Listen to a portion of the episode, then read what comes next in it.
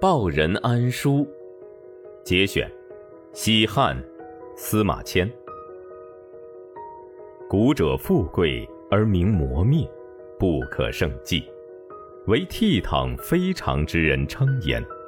盖文王居而演《周易》，仲尼恶而作《春秋》，屈原放逐乃赋《离骚》，左丘失明厥有《国语》，孙子鬓角兵法修炼，不为迁蜀，世传吕览，韩非求秦，睡南孤愤，诗三百篇。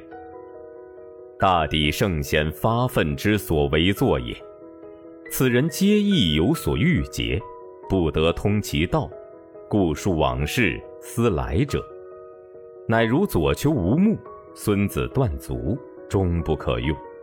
退而论书策，以抒其愤；思垂空文，以自现。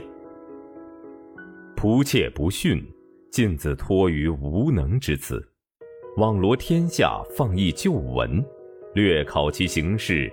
宗其终始，及其成败兴坏之际，上记轩辕，下至于兹，为史表。